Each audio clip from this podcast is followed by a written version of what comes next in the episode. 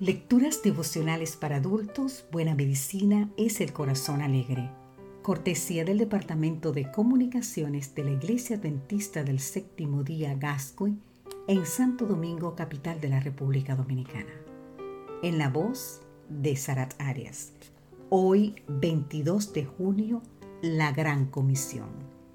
Leemos en el libro de San Mateos, capítulo 28, versículos 19 y 20 por tanto, id y haced discípulos a todas las naciones, bautizándolos en el nombre del Padre, del Hijo y del Espíritu Santo, y enseñándoles que guarden todas las cosas que os he mandado, y yo estoy con vosotros todos los días hasta el fin del mundo. Existe una tarea que resulta ineludible para todo aquel que acepta a Cristo como su Salvador es la tarea de compartir las buenas noticias del Evangelio con otras personas. Cuando la mujer samaritana descubrió a Jesús, animó a otros para que lo conocieran, y muchos de los samaritanos de aquella ciudad creyeron en él por la palabra de la mujer. Podemos leer más en el libro de San Juan capítulo 4 versículo 39.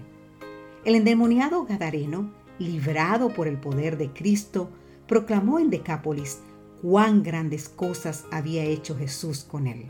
San Marcos 5:20. Luego de ser sanados, dos ciegos divulgaron la fama de Cristo por toda aquella tierra. San Mateos 9:31.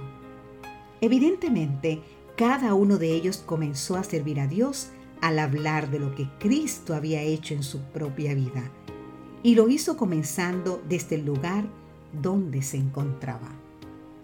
Pero no todas las personas se creen dignas de tal encargo. Miran sus propios defectos, sus limitaciones o su pasado y postergan indefinidamente el cumplimiento de la misión. Si hubiese sido así, jamás hubiese hablado de Cristo la mujer samaritana, ni el ex endemoniado, ni deberíamos hacerlo tú y yo. Aunque todas necesitamos ser purificados y reflejar el carácter de Cristo, la gran comisión consiste no en mirarnos a nosotros mismos, sino en mostrar a Jesús como un amigo compasivo e invitar a otros a seguirlo. Era el día de su bautismo y Elisa no hacía más que llorar. Había discutido con una mujer policía que desconociendo sus luchas le recordaba cada una de sus faltas.